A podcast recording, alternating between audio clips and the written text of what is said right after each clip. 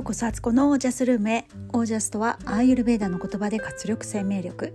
このチャンネルはオージャスにあふれる自分を目指して日々楽しみながら暮らしているアツコがお送りします。皆さんこんばんは。3月25日金曜日現在8時45分です。夜の です。えっ、ー、と今日はですね今日はあれです。あの言ってあれですってね知らないよって感じですよね。すいません。あの娘がね長女が美容院に行くと。それも表参道みたいなね。よく行くわと思ったんですけどまあそのためにその付き添いでね一緒に行ってきたんですよ。で行って表参道に着いたのが11時ぐらいだったんですけど美容院がね12時からの予約だったのでもう1時間しかないってことで、まあ、急いでねあの長女が長女がご飯を食べるってことになって、えー、ハンバーガー屋さんハンバーグ屋さん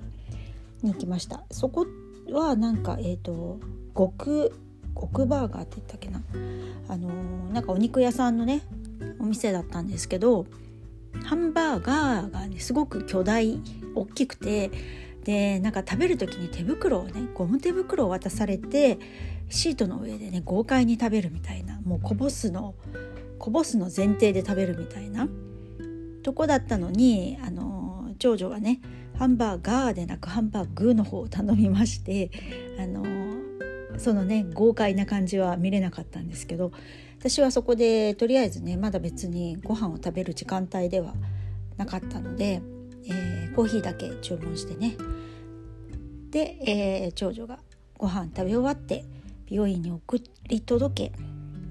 私は表参道の街をね久しぶりにふらふらとしていたわけなんですね。いろいろ、うん、雑貨屋さんも行ったりとか本屋さん行ったりとかして、えーと、でもね長女の美容院がね2時間半かかったんでもう最後の方はやっぱすごい疲れちゃって結局ね、あのまあ、せっかく表参道に行ってるんですけど、あの普通のカフェに入るとあんまディカフェコーヒーがないんですよね。で私午後になるとねディカフェでないと夜寝れなくなっちゃうんですよ普通のカフェイン取っちゃうと。なので結局スタバに行きましてね スタバかいみたいな感じですけど、えーまあ、そこでね、あのちょっと久しぶりに YouTube の動画編集やっててそれもね1月末の自分のね食事記録みたいなねやつが最後本当は28日まで続くのに23日までで止まっちゃっててねあ22日か上げてるやつは22日で終わってんですよね。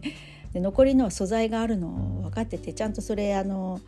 素材それぞれねファイルに入れてあるのに編集してないっていう状態だったんでちょっとそれをやったりになんてしてねで長女が美容院終わりましていやちょっと表参道の美容院高いね。特に今回はなんかフリーランスの人で場所だけ借りてやってるみたいな人にやってもらったので余計だと思うんですけどうわ表参道価格って感じで支払いの時にねちょっとびっくりしました。なんか値段聞いてなかったんで 私あのいくらかかるのか。払う時にびっくりしたっていうね。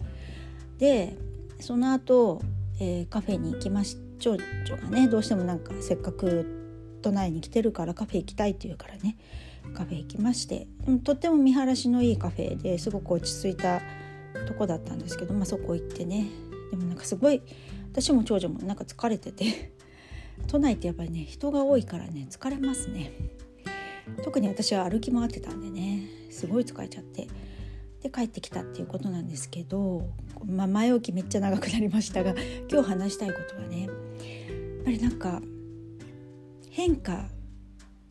変化は意識していかないといけないっていう話をしようかなと思ってます。何の話かっていうと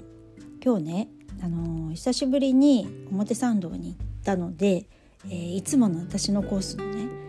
クレヨンハウスに行ったんですよ。でクレヨンハウスって出版社でねご存知の方はご存知だと思うんですけど、まあ、結構子どもの本だったりとかあとあのクーヨンっていうね雑誌も出してるしあの独自のねそのポリシーを持ってやられている出版社のね運営する、えー、1階がえーと、1階が絵本の階2階が、えー、おもちゃですね。子供のおもちゃ。おもちゃって言ってもあのシュタイナーとかねそういう系統のおもちゃであの木のおもちゃとかねそういうのがあって。で3階が女性のための本のコーナーってことで、まあ、女性の体のことだったりジェンダーのこととかあとはあの食べ物のこととかレシピの本とかもあるし戦争のこととかねそういうコアな本が置いてあったり化粧品なんかもすごいナチュラルなねものがあったり冷え取りグッズがあったりとかね靴下あったりとかする感じでで地下1階がレストランと、えー、ストアになっててレストランはもうあの本当にちょっとオーガニックなオーガニックでマクロビまではいかないけど、まあ、マクロビっぽいあの健康的な食事を提供してくれるレストランとあと八百屋さん的なねあの調味料とかも売ってたり野菜売ってたりするコーナーがあるみたいなとこなんですよ。でそこは私、えー、16年前ですかね長女が生まれた頃はこの自然育児だったりとかマクロビとかすごく好きだったのでもうサンクチュアリみたいな場所だったんですよ。長女をねスリングに入れてねあの平日一人でねフラット都内に出かけるなんて言って表参道行ってねそこのクレヨンハウスに行ったりしたことも良き思い出なんですけどそこの私あのその3階の女性向けのね本屋さんがすごい好きだったんですよ。もうなんかそこにねほんと半日以上平気でいられるみたいな立ち読みしながらねあの本面白いこの本面白いとかって言ってもう目を皿のようにしてそうやって言わないかななんか目をランランとしてねもう危機と言いながら危機なんか変かなこの言葉遣いよくわかんない。今日もちょっとね疲れちゃってろれつが回ってない感じですけど、まあ、危機としながらね、あのー、その本たちをいろいろ読んでたんですけど今日行ったらなんかあれっていうふうにまず最初思ってあの本当にね15年間ここって時が止まってたのかなっていうぐらい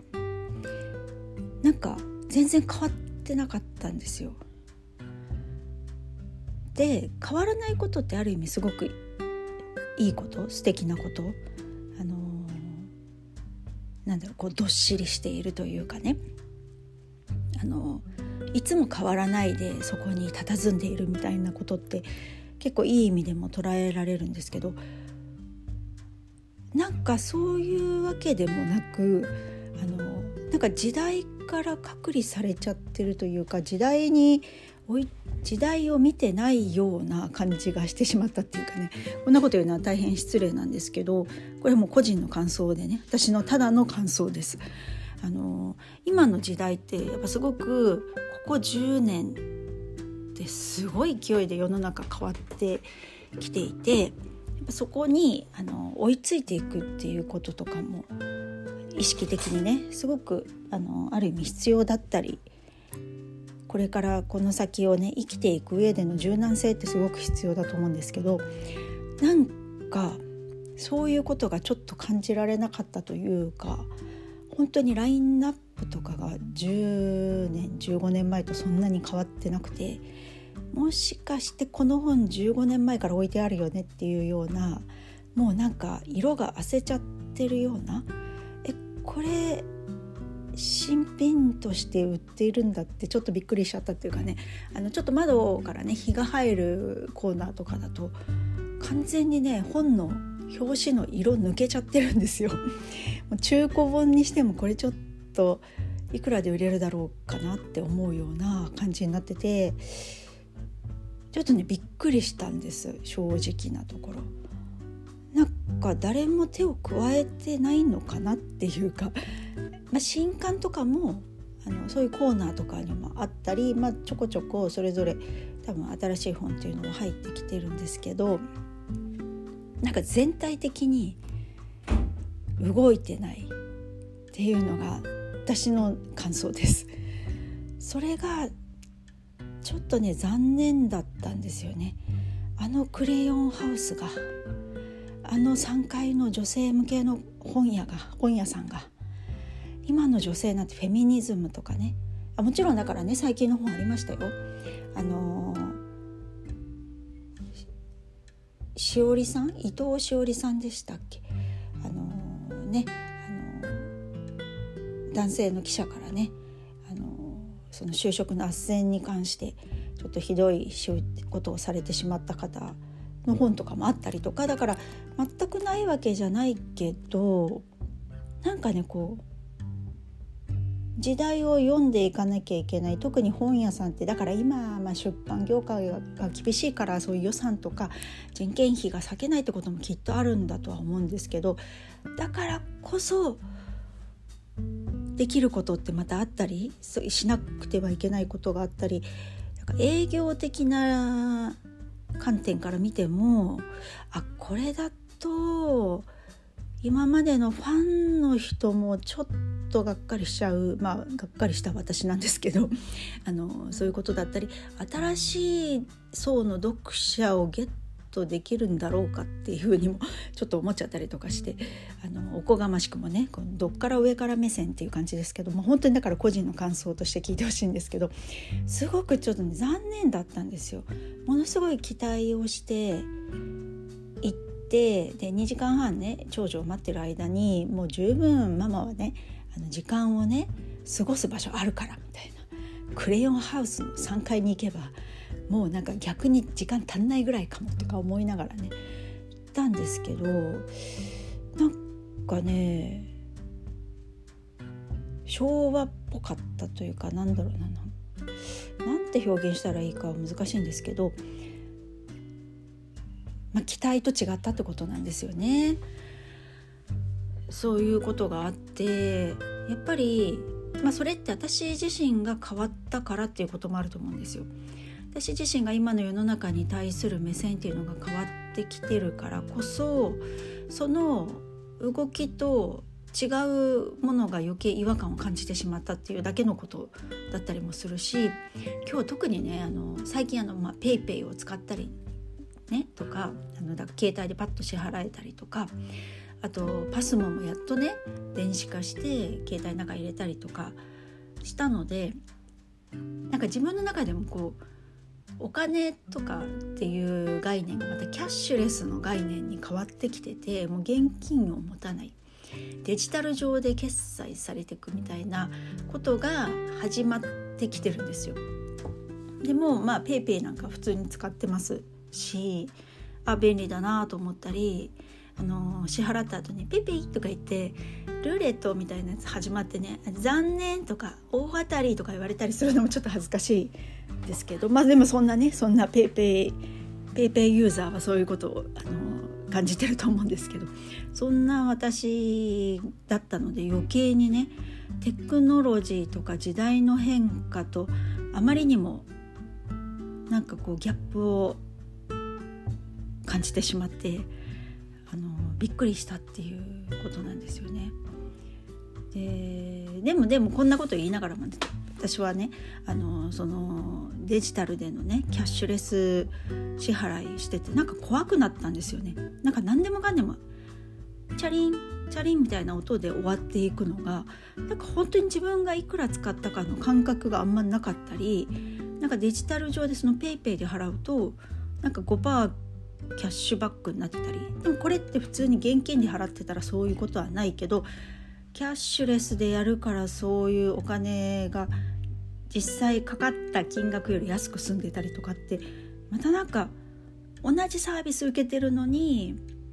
どう支払うかで変わるとかってまたなんか不思議とか思ってねなんかそういうことにもまだついていけてない自分もいたりしたから余計にクレヨンハウスの本屋さんのギャップも感じちゃったのかもしれないっていうなんかどういうことなんだろうっていう感じですけど、まあ、そんなこんなで、あのー、でもやっ